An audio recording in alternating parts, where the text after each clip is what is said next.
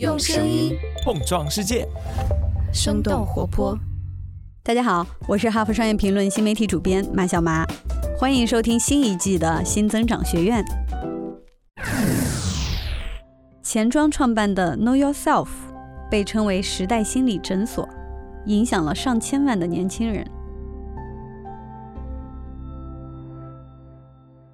大家好，我是这个 Know Yourself 的创始人，我叫钱庄。我先简单的给大家介绍一下我自己啊，我是北京大学社会学系，当时我主要感兴趣的领域是一个性别方向的呃研究领域。然后呢，后来我就去了哥伦比亚大学，是在哥伦比亚大学的社会工作学院攻读了这个临床精神卫生专业硕士。呃，在美国期间，我有两段的这个实习经验，曾经为一家叫做。针据交换机构去工作，那主要工作是免费为吸毒人群发放一次性针头啊，那以围绕这个服务去给这些吸毒人群提供心理咨询。所以当时的话，我的来访百分之九十七都是这个艾滋阳性，啊，所有的来访都是这个毒品使用者。第二段实习的话是给美国的这个儿童保护局工作的，我的主要工作是为一些有风险的家庭提供家庭治疗，呃，以免这些孩自进入这个寄养体系。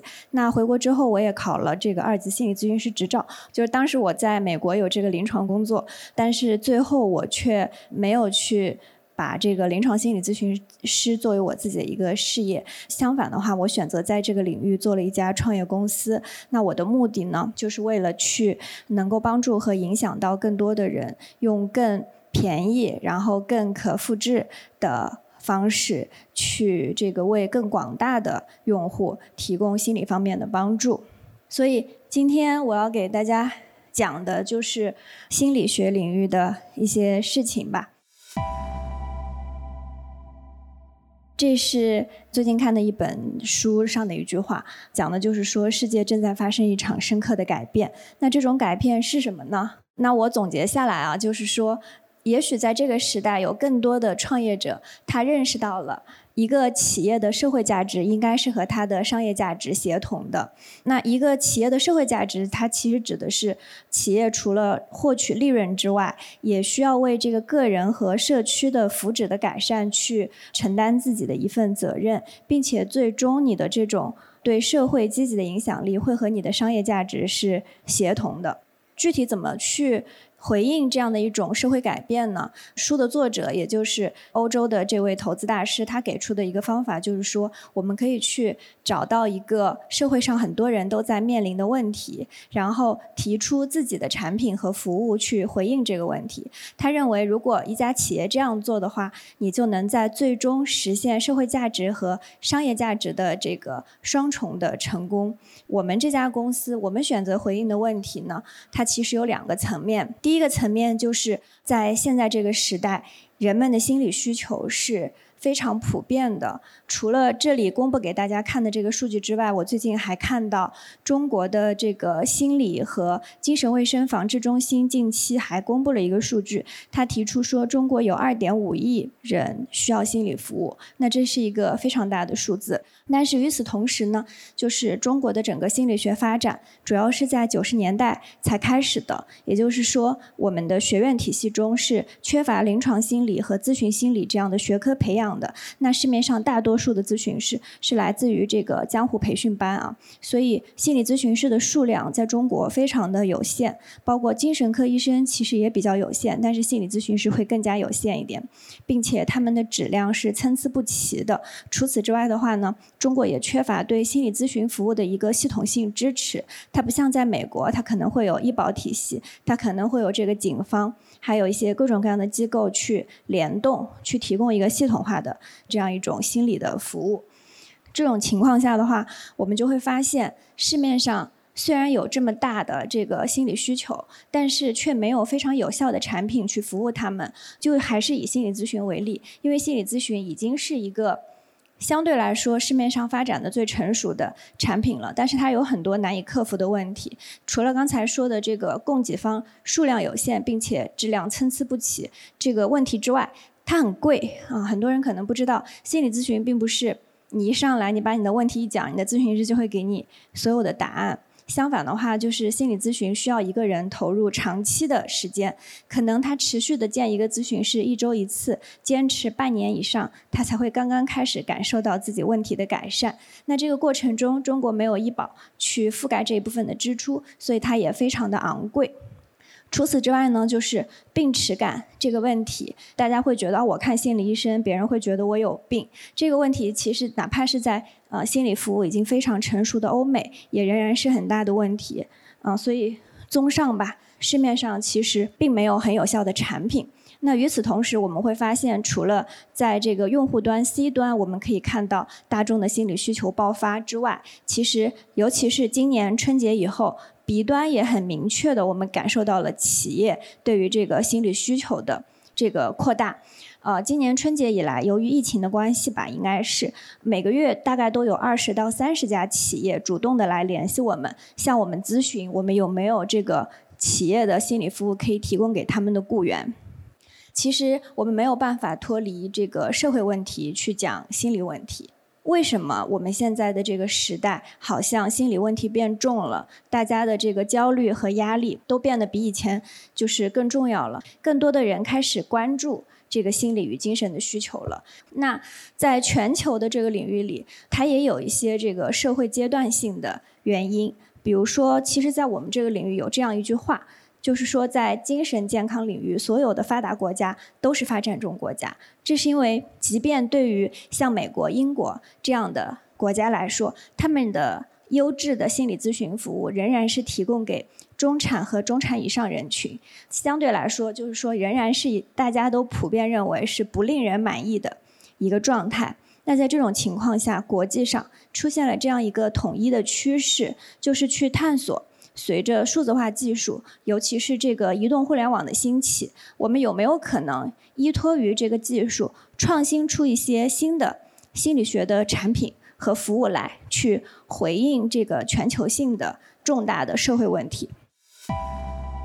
接下来就给大家讲一讲比较有趣的部分，因为我们这个公众号和 APP 和小程序在全网的话，其实是有超过一千五百万的用户。那在这种情况下呢，其实迄今为止，可能已经有几百万的用户直接通过这些平台后台的渠道联系我们，向我们咨询和探讨他们的一些心理问题和心理需求。我们就在这个过程中观察到了一些统一的趋势，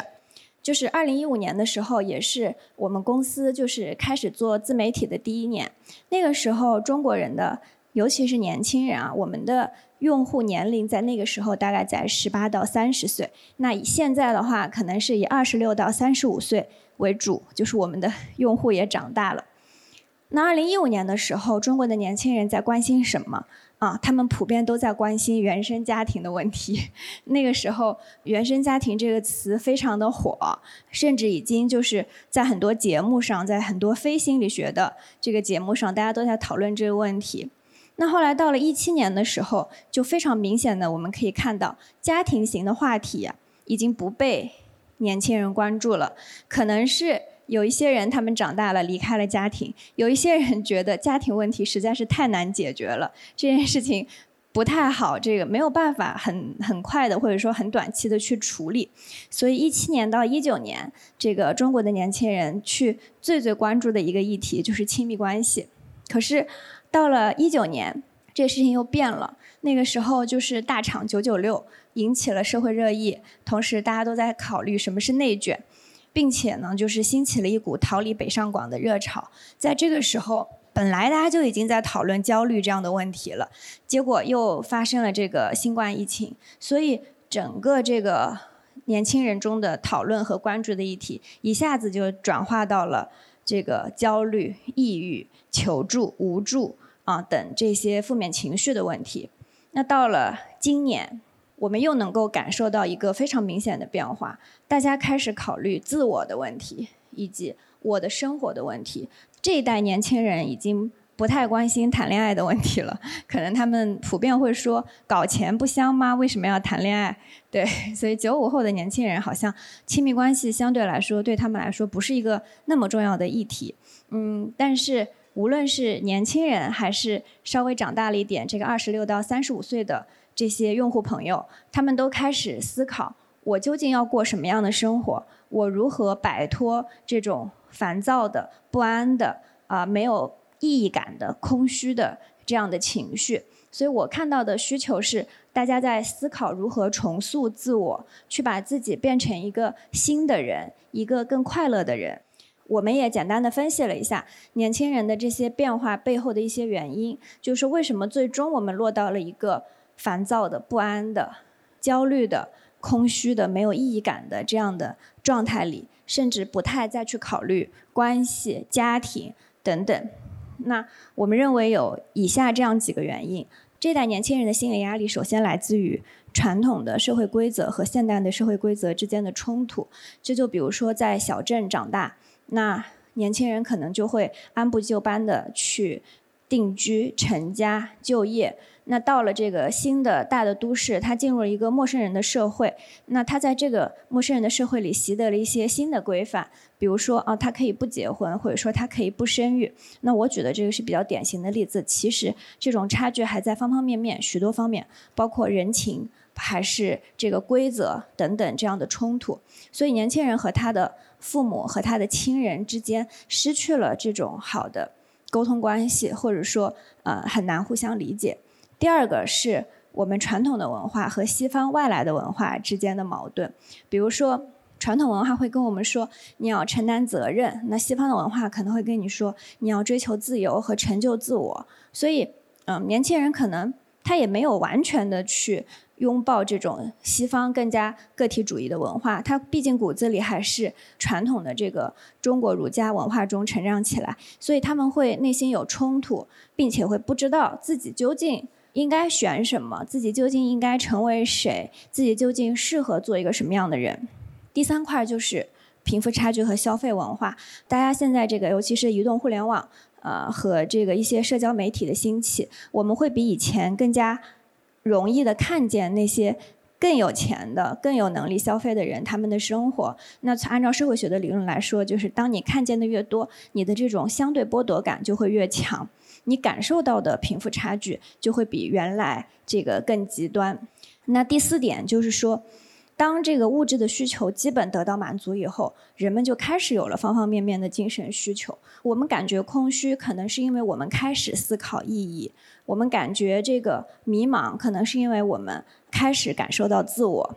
对，所以我一直认为，就是现在这种比较消极的。一些年轻人的心心态背后还是有非常积极的原因。对，最后一块就是这代年轻人的公民感、公民身份是相对比较欠缺的。我们的社会参与，尤其是政治参与是很少的，所以我们难以找到可能像毛泽东时代的年轻人，他有这种强烈的社会性和时代性、历史的这种意义感。去让他们感到自己的生命和更宏大的东西相关，因而就是说也能够对自己的生命更容易产生认同和意义。所以呢，我们就认为我们所做的这个 商业是非常积极的，因为可能在这个物质消费去非常流行的时代，消费是伤害人们的精神状况的。就像刚才说的，它可能会造成大家感受到的这个贫富差距相对剥夺感更强烈。但是，我觉得新的消费的机会吧，就是说，能够在消费中提升年轻人的精神状况，可能包括满更好的满足他们审美的需求，或者说更好的满足他们探索自我的需求等等。刚才就是讲了我们选择去回应的这个社会问题，为了回应这个社会问题，我们到底提出什么样的产品和方案？我们其实最早是做新媒体起家的，通过我们所有的内容，它都是基于这个科学实证啊，是一种心理科普与教育。但是我们选择的语言是年轻人喜欢的，是新媒体自媒体时代的。我们通过文章、通过漫画、通过视频和年轻人交流。我们可能没有办法一下子回答他们的问题，但是我们可以给他们提出那些对的问题。